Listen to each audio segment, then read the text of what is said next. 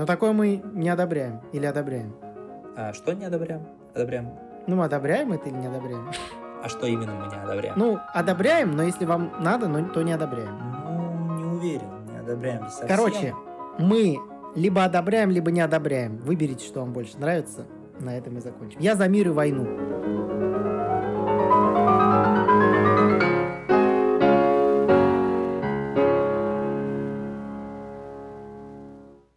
Всем привет, с вами подкаст «Русский мужичок Говорун». Мы продолжаем наш цикл а, о равенстве и неравенстве. Сегодня мы будем говорить о теориях неравенства. С вами я, его ведущий Никита. И я, Вадим.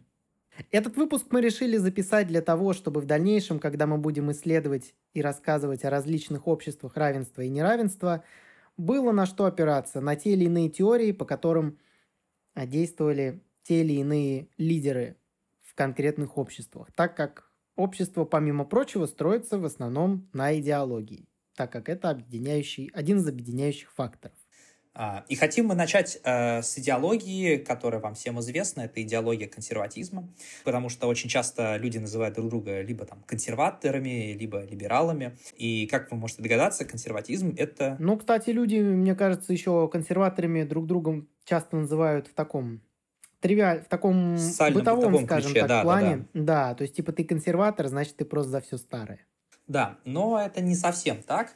А, то есть отчасти, конечно, консерваторы придерживаются традиционных ценностей, традиционных социальных порядков э, и являются приверженцами сохранения этих традиций. Да? Но Да, но, кстати, не путайте это с традиционализмом, о котором мы будем говорить чуть позднее, так как здесь речь идет о конкретных традициях конкретного Да, да, общества, да. При которых То жилось есть как бы консерватизм в хорошо, каждом обществе, он, он так все-таки различается, да. То есть в рамках того же консерватизма есть очень, очень разные его подвиды, которые очень существенно различаются и иногда даже противоречат друг другу. Ну да, по сути, даже при этом нотки консерватизма есть во многих теориях. То есть консерватизм присутствует и среди либертарианцев, даже среди коммунистов. Поэтому в целом консерватизм, он очень многогранный, и о нем мы в первую очередь сегодня и поговорим. А, И начнем мы а, в первую очередь с либерального консерватизма, а, который предполагает классический либеральный взгляд на минимальное вмешательство государства в экономику. Подобное течение, подобная идеология подразумевает сильное государство для обеспечения правопорядка и социальных институтов, но при этом минимальное вмешательство государства в экономику, свободный рынок и все прочие либеральные блага. А, Только в рамках, исключительно в рамках экономической сферы. Ну, кстати, чем-то напоминает минархизм. Возможно, либеральный консерватизм на него повлиял. Да, а, важно, кстати, понимать, что либеральный консерватизм отличается от аристократического консерватизма, потому что либеральный консерватизм, он постулирует принцип равенства как нечто, что находится в противоречии с человеческой природой. Аристократический консерватизм, он э, вместо этого поддерживает, подчеркивает идею естественного неравенства. И, соответственно, консерватор, почему консерватизм а, стал либеральным, да? Потому что консерваторы в демократических странах, они приняли вот эти типичные либеральные экономические институты, такие как э, верховенство закона, частная собственность, рыночная экономика. И, соответственно, этот либеральный элемент очень прочно укоренился среди многих консерваторов, и, э, что, в свою очередь, э, что, в свою очередь, поспособствовало появлению а, альтернативных правых э, движений, то есть, например, там, реакционеров, либертарианцев, э, альтрайтов и так далее. То есть, то есть либеральный консерватизм это действительно то, что повлияло на многие современные правые течения. А, В частности, правые в США очень часто отсылаются именно на тот самый либеральный консерватизм, очень часто используют его тезисы, его какие-то цели. А, да, неоконсерватизм – это идеология части консервативных политиков в Соединенных Штатах, которые выступают а, за использование экономической и военной мощи Соединенных Штатов для а, победы над враждебными им недемократическими режимами и, соответственно, установления в этих государствах демократии. Интересно, интересно, как в данном случае консерватизм вяжется с демократией. Потому что, как вот буквально недавно мы говорили о том, что либеральный консерватизм не то чтобы поддерживал равенство, но получается, что неоконсерватизм как раз-таки рассматривает демократию как настоящую Америку, как традиционную Америку, которую нужно вернуть и защитить. И защитить эти самые ценности. Хотя, хотя и есть еще одно ответвление консерватизма, о котором мы прям чуть позже скажем, которое, на мой взгляд, э, больше соответствует понятию традиционной Америки, но об этом чуть позже. А, кстати, да, если вы, когда вы слышите от российской пропаганды разговоры о том, что американцы навязывают а, свои порядки и пытаются установить свой режим правления в определенных странах, имейте в виду, что за это выступают конкретно нео, а, американские неоконсерваторы. Именно этот mm-hmm. сегмент американских политиков. А при этом, хотя неоконсерваторы являются в целом сторонниками свободного рынка, они менее склонны э, возражать правительству относительно его вмешательства в жизнь общества. А, ну, то есть относительно там тех же самых палеоконсерваторов или либертарианцев. Вот, то есть они проще реагируют на любые социальные э, вмешательства в государство, даже на некоторые экономические, как, например, увеличение налогов. То есть неоконсерваторы это такие классические классические капиталисты-демократы, скажем так, американские? Или же скорее нет? Здесь, опять же, неоконсерваторы, это их основное отличие – это жажда интервенции э, в другие государства. Это такая одна из отличительных черт. При этом в целом они скорее ближе к либеральным консерваторам по остальным пунктам. Теперь э, можно сказать, например, о э, оппозиционном движении, тоже, опять же, американском, которое является явно противником неоконсерваторов, это палеоконсерваторы. Ну, собственно, да, палеоконсерваторы, да и вообще в целом вот эта приставка палео, она сейчас довольно популярная, палеоконсерваторы, палеолибертарианцы. Это такая, скорее такой консерватизм в консерватизме. Поэтому палеоконсерватизм – это название такого традиционного русла американской консервативной мысли, которая выступает в оппозиции, помимо текущих взглядов США, также и неоконсерватизм. Так как э, палеоконсерваторы в принципе критически относятся к современной форме демократии и считают необходимым возвращение к религиозной морали. То есть, а, то есть как, мы можем, как мы можем заметить, а, что традиция зародилась еще а, со времен примерно гражданской войны США это были, это были основы ну, да, тех, да. основы южан, которые воевали, соответственно, против севера. А, соответственно, оттуда идут эти американские традиции, являются, наверное, одними из самых старых американских традиций в области а, экономической мысли именно не глобальной, а национальной а, американской политической мысли. И, соответственно, являются вот такой вот оппозиции и попыткой сохранить некие американские традиционные идеалы. Ну да, по сути, это прям реально трушный консерватизм, и классно, что такое течение до сих пор существует, потому что ценности южан, ну, кроме рабства, были действительно классными. Они были действительно, действительно укрепляющими американское национальное общество. И в отличие, опять же, от э, неоконов, палеоконсерваторы сторонники изоляционизма и выступают против интервенции в другие государства. Да, а... да именно, именно так, да. А, к сожалению, за счет того, что палеоконсерваторы... Ну, более радикальные, пожалуй. За... Они радикально, да, выступают за изоляционизм, за закрытие границ от беженцев и так далее. Вот. И некоторые вообще из них э, радикальные, важно почему это некоторые именно, не, далеко не все, mm-hmm. а, продвигают идею о биологических различиях между людьми различных рас, что мы, естественно, не одобряем. Не одобряем, осуждаем, вот. однозначно. Осуждаем. А, и, соответственно, за счет этого к ним относятся крайне предвзято и делают их действительно какими-то радикалами. А касательно в целом Южных Штатов, можно сказать, что а, некие отголоски той политики и свободы, в том числе экономической, они сохраняются до сих пор. Это можно прекрасно было видеть во время коронакризиса, то, как поступали а, южные штаты с, а, с регуляционными мерами относительно ковида. Вот, когда во всех э, более-менее демократических, таких левацких американских штатах все было закрыто, весь бизнес был заморожен, например, в том же самом Техасе бизнес отлично функционировал, то дало, э, дает и дало, и дает и продолжает давать Техасу постоянный прирост рабочих мест, э, рост ВВП штата. Кстати, если кто не знал, то ВВП Техаса на пятом месте в мире находится и превосходит ВВП России одного штата всего лишь. Да, mm-hmm. ну и, естественно, во всех там южных американских штатах, э, ну, может быть, не во всех, могу ошибаться, но практически во всех э, отсутствует подоходный налог штата. То есть в Америке есть налоги федеральные, налоги региональные, и вот региональных налогов, э, ну, точнее, региональных имеется в виду налогов штата, а в юге практически нигде нет. Соответственно, больше экономическая свобода, больше свободный доход. Вот, то есть, э, некие, то есть экономическая свобода поддерживается палеоконсерваторами больше, чем другими консерваторами, в том числе и либеральными. Да и по большому счету личные свободы тоже, так как в Южных Штатах особенно чтят Конституцию. Это можно посмотреть на примере того, как, как активно Южные Штаты следуют закону об оружии. И вы также можете погуглить, посмотреть, как много было БЛМ-протестов в Южных Штатах. Мало, ну, да. скобочек. да. А, и как они мирно и спокойно заканчивались, без сарказма, так и было. Да, да. Потому что, когда ты знаешь, что ты кинешь камень в витрину, а затем выйдет а, серьезный дедушка с дробовиком, то желание кинуть этот камень у тебя становится все меньше и меньше. Да, но, как и в большинстве течений, радикалы делают это течение менее привлекательным для общественности, которые, да. конечно, ближе такие более, более, скажем так, левые идеи, как неоконсерватизм. Все-таки идея м- такая, м- на условном компасе будет ближе, ближе к центру, чем к правой стороне.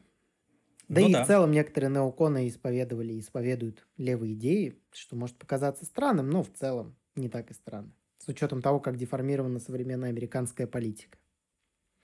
А как вообще появился консерватизм? То есть в какое время он появился, как, когда вообще люди начали задумываться о том, что, в принципе, зачем нам революции, зачем нам двигаться в непонятно куда, в непонятное некое прогрессивное общество, если мы можем опираться на устоявшиеся методы и традиции? Ну, это все появилось э, со времен Великой Французской революции. Это возник э, классический консерватизм, как раз он называется. Он возник как реакция на эту революцию. Соответственно, э, первые представители этого типа консерватизма, они относились к буржуазному обществу и считали, что лишенный прежней поддержки со стороны прежде социальной поддержки со стороны корпораций человек является очень крайне незащищенным перед лицом государства и рынка. Соответственно, а, вот оттуда и пошла, пошел классический консерватизм. Первую критику как раз буржуазного общества давали именно консерваторы, которые противо, противопоставляли ему феодальную сословную организацию общественной жизни, как некий утраченный невозвратимый идеал. Ну и, по сути, с учетом того, что разделение на левых и правых появилось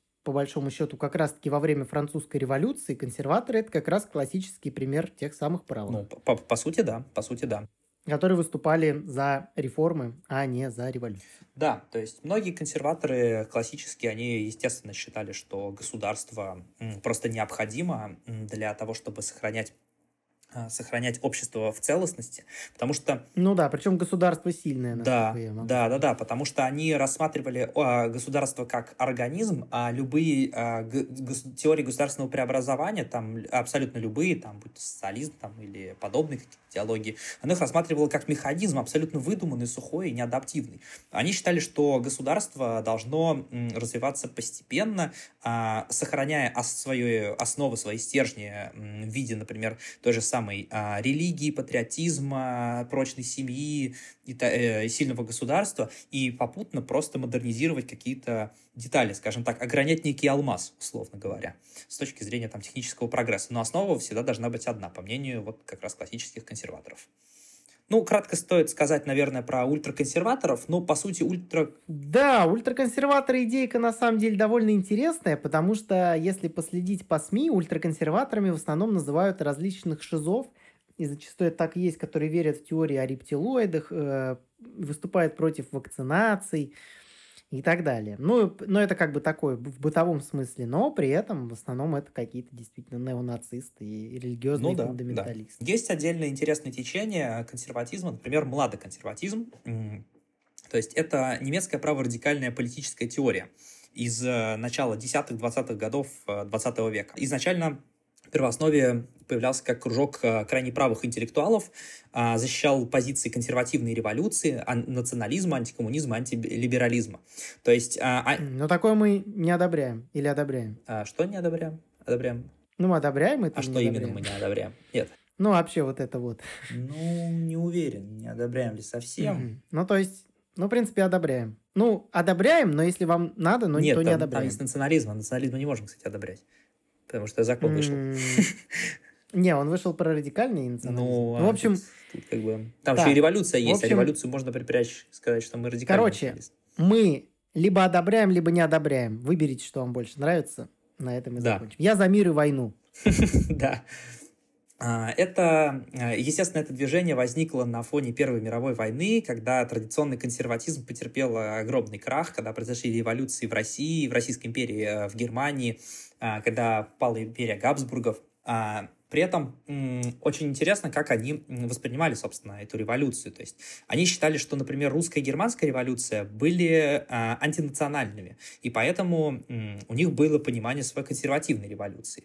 А, например, они были хотя... Ну, консервативную революцию, кстати, развивал еще, если вам интересно, почитайте Эрнста Юнгера, у него такая проза, знаете, как Ой, по уровню скажем так, искренности и сентиментальности, наверное, что-то на уровне ремарка, но почти все про консервативную революцию. Это такие книги человека, мечтающего о старом укладе, который живет в современном обществе. Mm. Очень советую, почитайте. Болтеж, короче.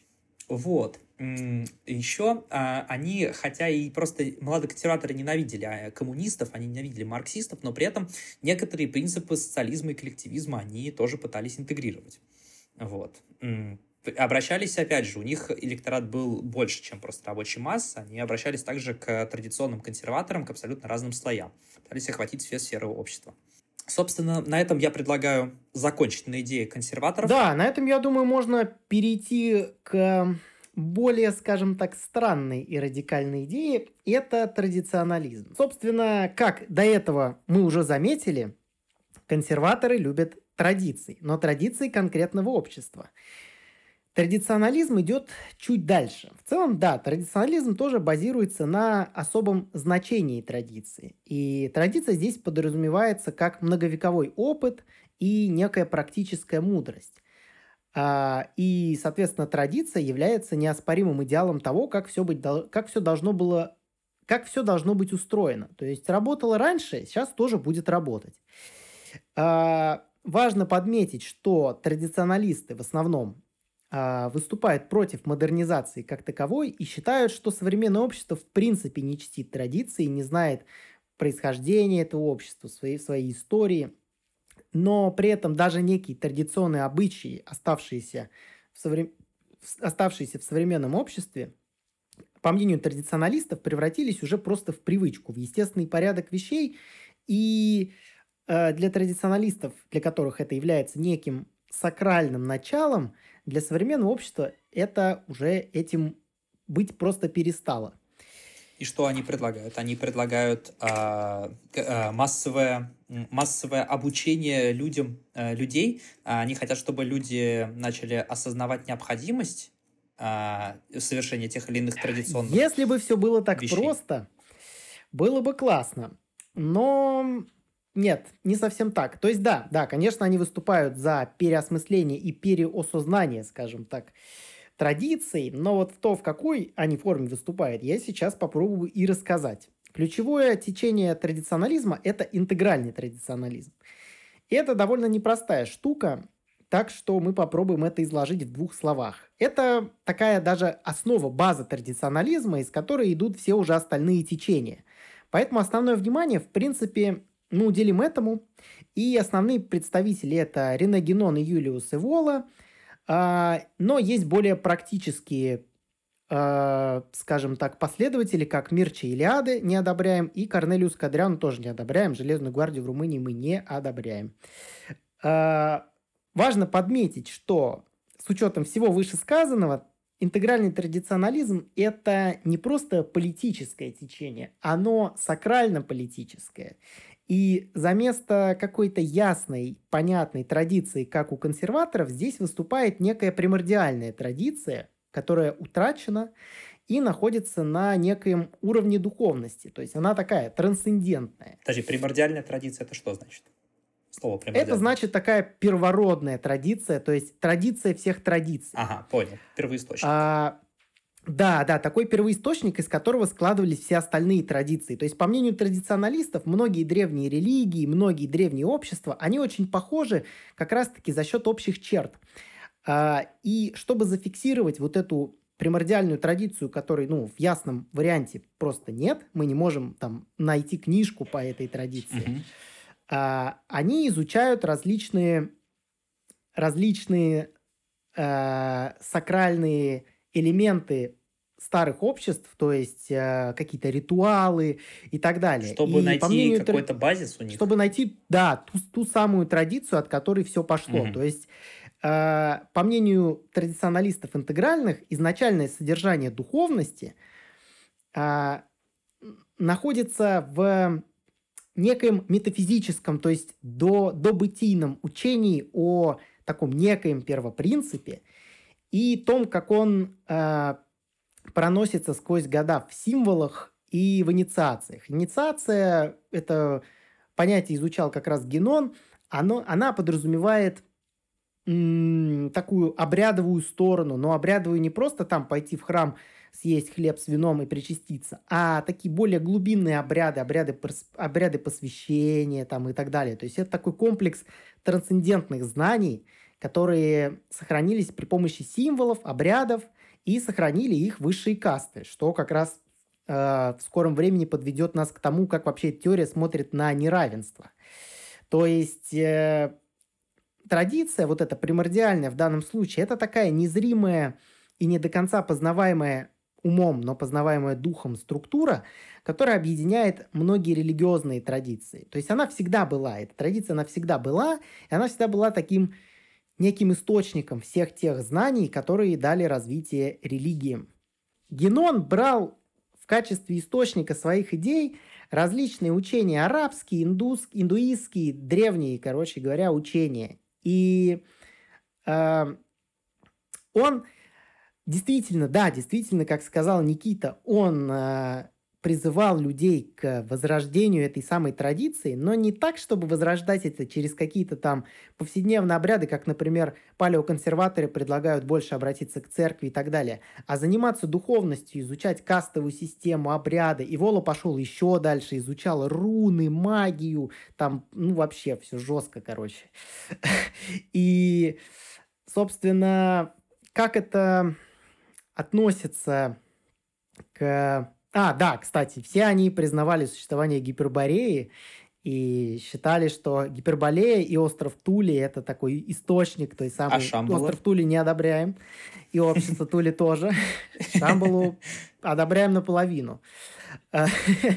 Короче, это такой источник, источник всех знаний. И как это, собственно, вяжется с равенством и неравенством, наверное, подумайте вы. Но очень просто.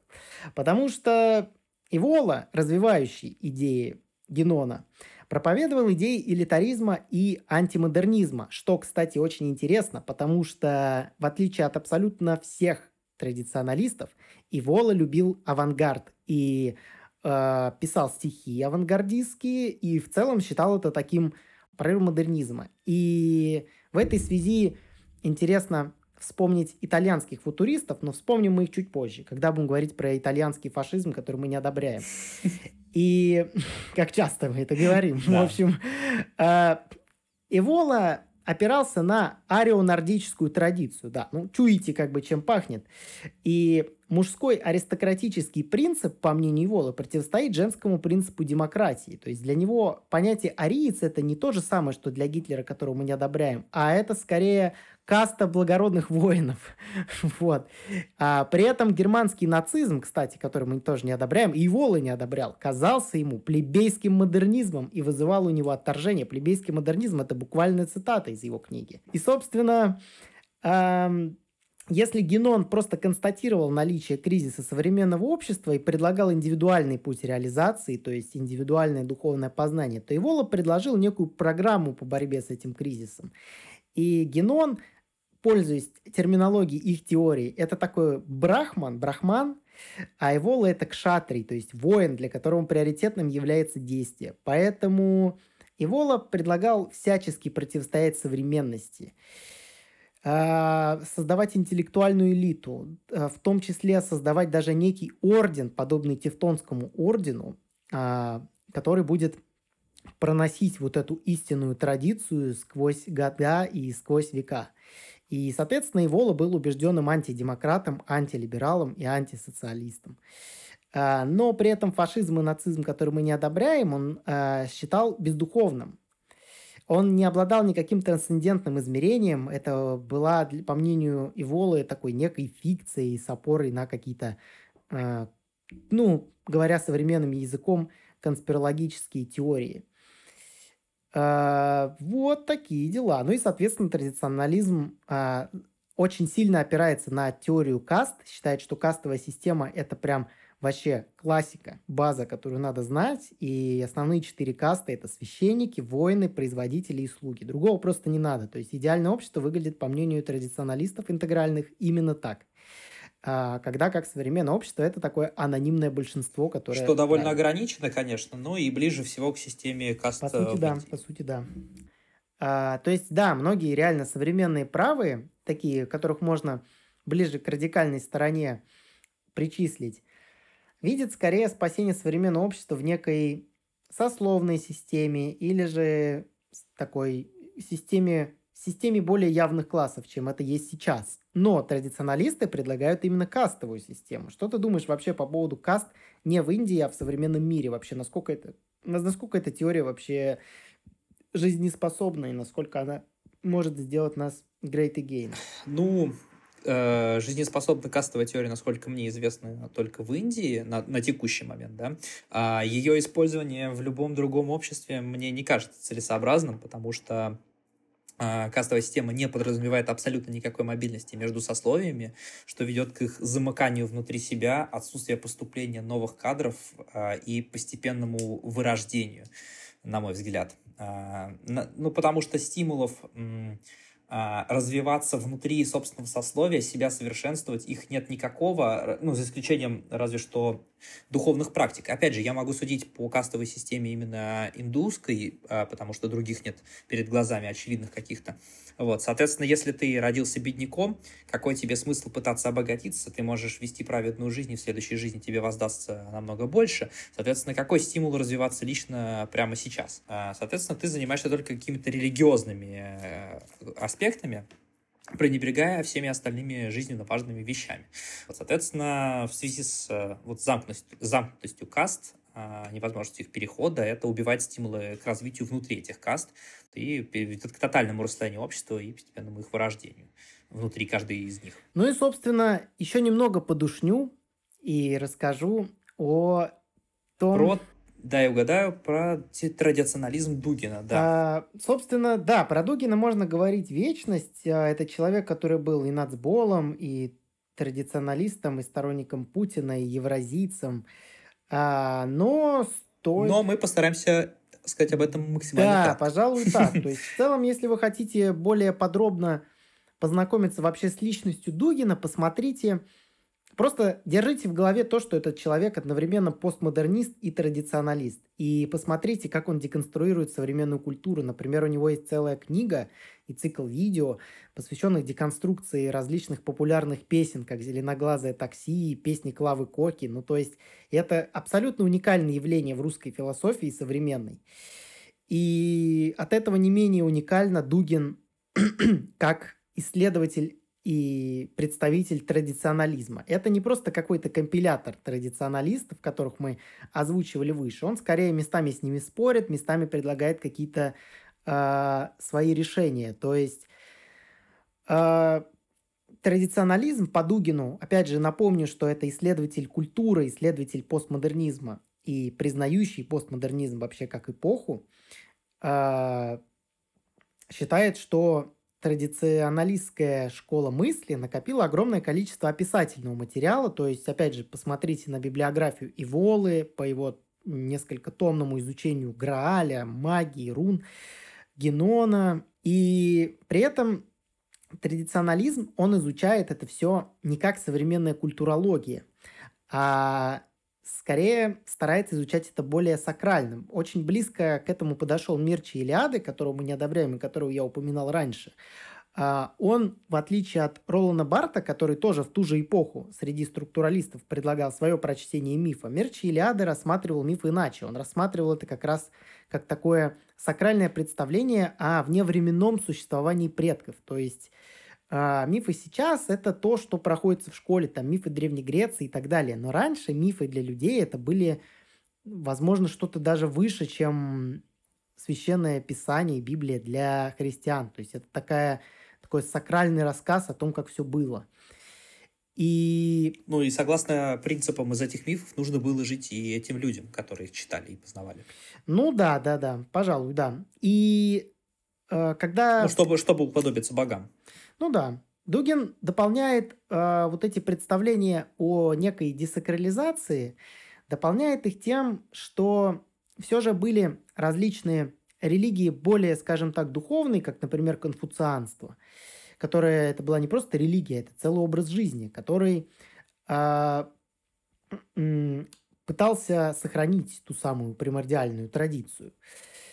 Но как бы западное общество, да, по мнению Дугина, оно действительно не просто спокойно принимает факт э, десакрализации, оно его просто максимально ускоряет.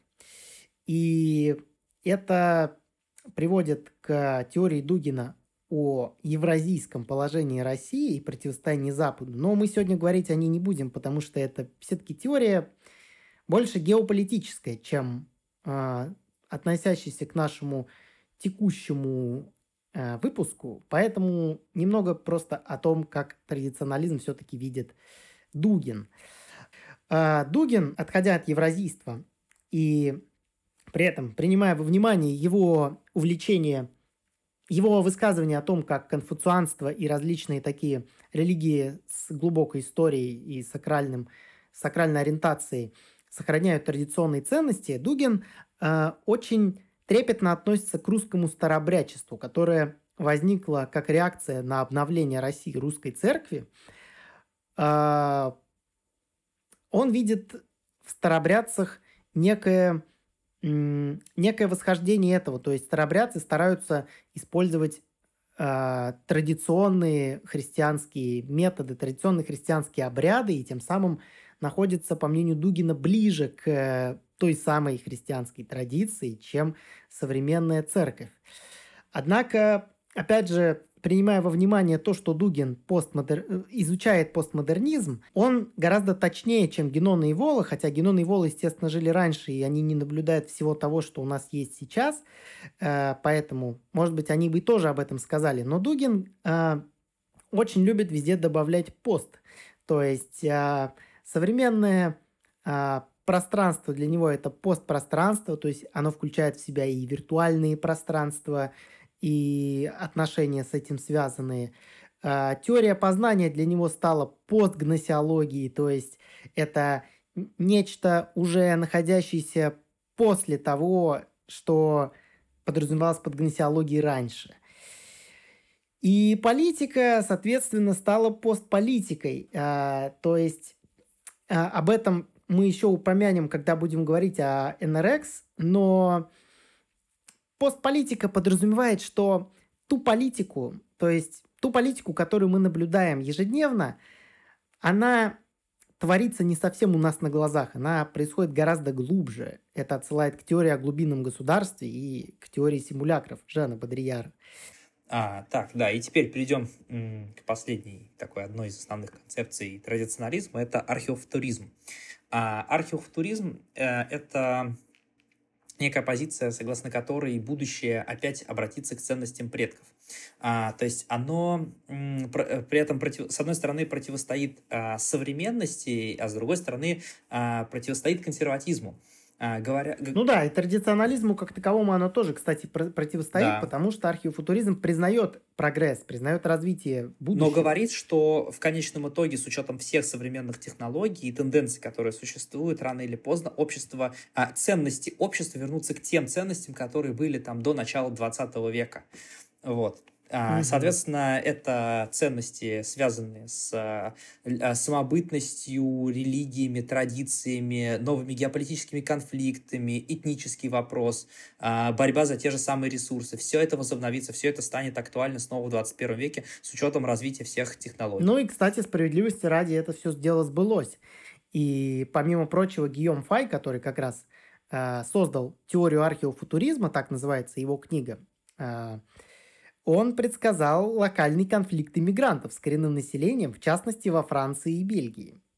А когда он, кстати, об этом писал? Об этом он писал в конце 20 века. Угу. Ну да, довольно дальновидно.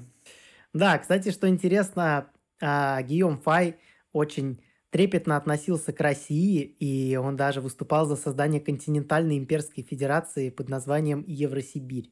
Опять же, его прогноз насчет России, конечно, достаточно далеки от реальности, но при этом, например, его прогнозы относительно а, первых гражданских э, локальных конфликтов э, в европейских странах довольно точны, потому что, по его мнению, а, гражданские войны в первую очередь могут начаться в таких странах, как Франция и Бельгия. И на, на текущий момент мы можем видеть, что во Франции максимальное количество соотношения мигрантов к числу коренного населения, именно в процентах, вот. А в Бельгии же есть другая немножко проблема, то есть там тоже много мигрантов, оно тоже находится в э, первых а, странах а, в рейтинге максимального количества мигрантов, но в Бельгии есть полноценные а, гетто из мигрантов, потому что Бельгия довольно давно занимается миграционной политикой, еще в 70-х, 80-х годах строила массовое панельное, вот это серое унылое жилье, модернистское, для того, чтобы исселяла массово туда мигрантов там из Ближнего Востока, там, Средней Азии, Африки и так далее. В итоге в Бельгии есть масса районов, куда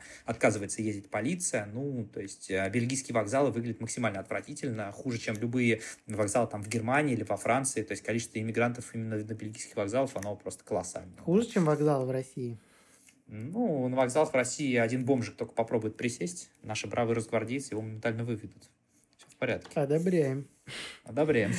Ну, короче, да, подытоживая, археофутуризм – это такой, такая совокупность мира традиций и мира науки. То есть археофутуризм, в отличие от практически всех остальных э, таких течений с отсылкой в прошлое, не считает науку чем-то демоническим и поощряющим современное прогрессивное в кавычках общество. То есть, по мнению археофутуристов, ну и Гийом Фая в частности, э, технологический прогресс не имеет прямой корреляции с эгалитарной современностью. И в качестве подтверждения этого он приводит различные а, изменения в древних традициях, например, в Древней Греции, что сначала жертвы, жертвы было, были там одними, затем они стали более э, мягкими, но при этом символически оставались теми же. Ну, то есть, как бы различные такие примерчики – Можете прочитать в книге Юмфа и археофутуризм. А, кто бы мог подумать, что традиционализм а, имеет столько интересных и неординарных течений, о которых, о многих из которых вы даже, возможно, никогда не слышали.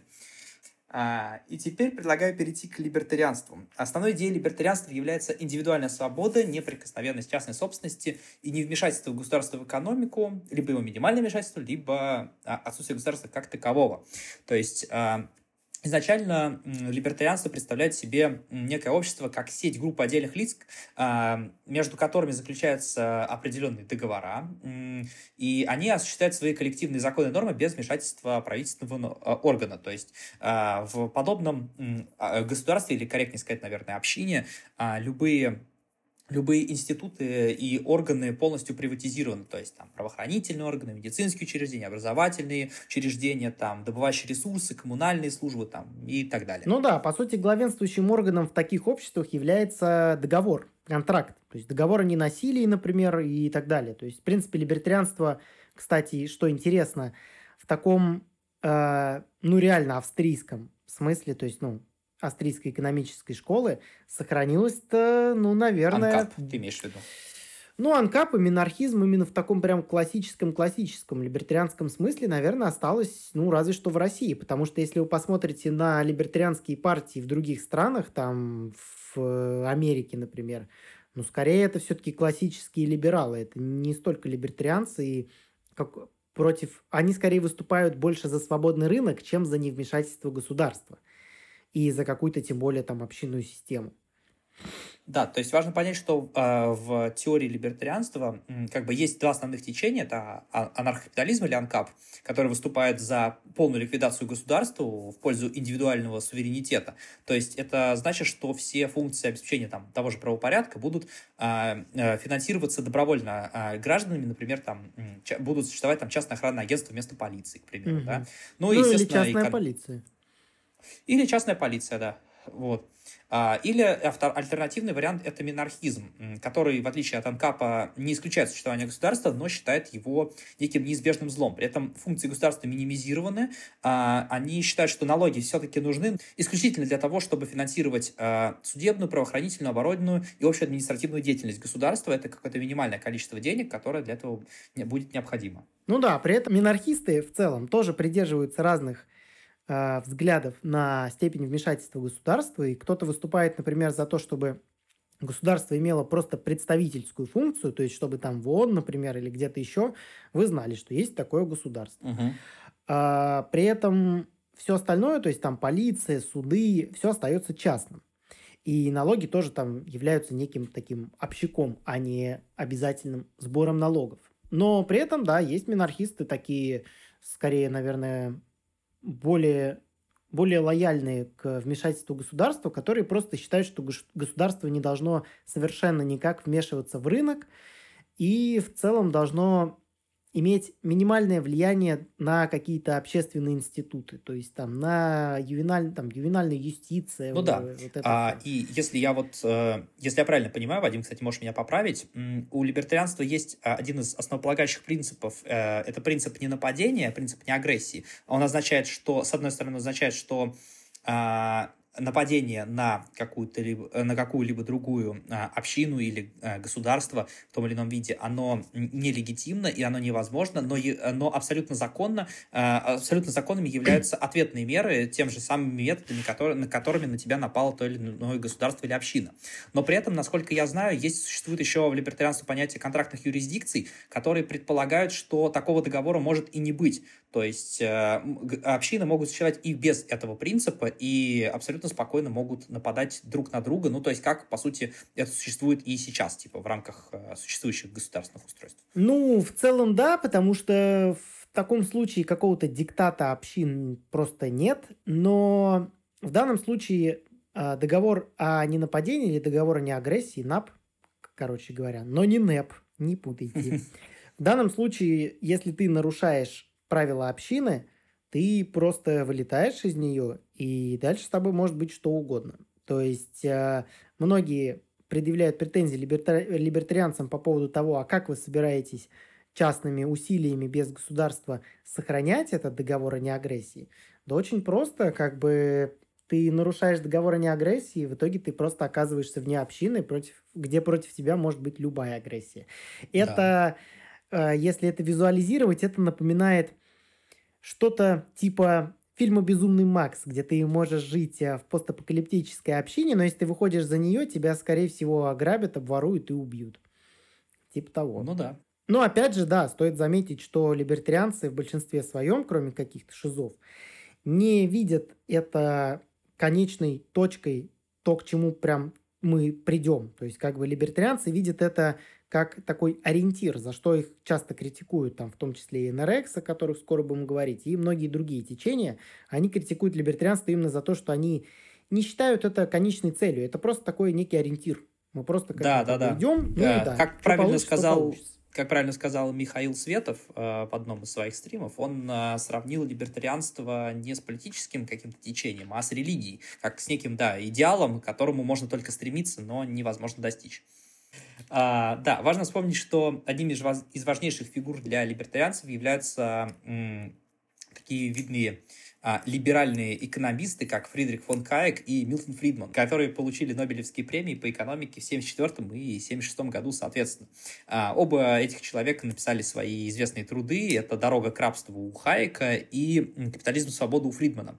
Вот. Они объясняли, почему а, нужна экономическая свобода и почему необходимо снижать роль государства в экономике. И а, также в этих работах шла речь о взаимосвязи экономических и политических свобод. А, в свое время это стало, э, эти труды стали вдохновляющими и основополагающими для политики таких э, людей, как премьер-министр Великобритании Маргарет Тэтчер и президента США Рональда Рейгана. Э, эти идеи именно в либертарианском ключе а, были развиты австрийской школой экономики, в частности, Мюрреем Ротбардом. То есть Мюррей Ротбард – это прям действительно либертарианец, который развивал очень активно развивал критику вмешательства государства, и, в принципе, его книги – это скорее такой прям учебник либертарианской экономики. Поэтому, если вы знаете о либертарианстве только со слов Михаила Светова или каких-то других теоретиков, рекомендую почитать именно Ротбарда, потому что он описывает именно, как экономика в принципе может функционировать без государства и как, экономика, и как государство вредит экономике. Да, всем спасибо за внимание. В следующем выпуске мы обсудим а, национализм. Не одобряем. Фашизм. Не одобряем. А, Евгенику. Не одобряем. И правый акселерационизм. Слушайте нас на Яндекс Музыке, на Apple подкастах, на Google подкастах. Подписывайтесь на нашу группу ВКонтакте, пишите свои вопросы, пожелания. А, также у нас есть канал в Телеграме, на который рекомендую вам подписаться. Мы туда будем выкладывать наши подкасты и не только. Всем спасибо за внимание. Всего хорошего.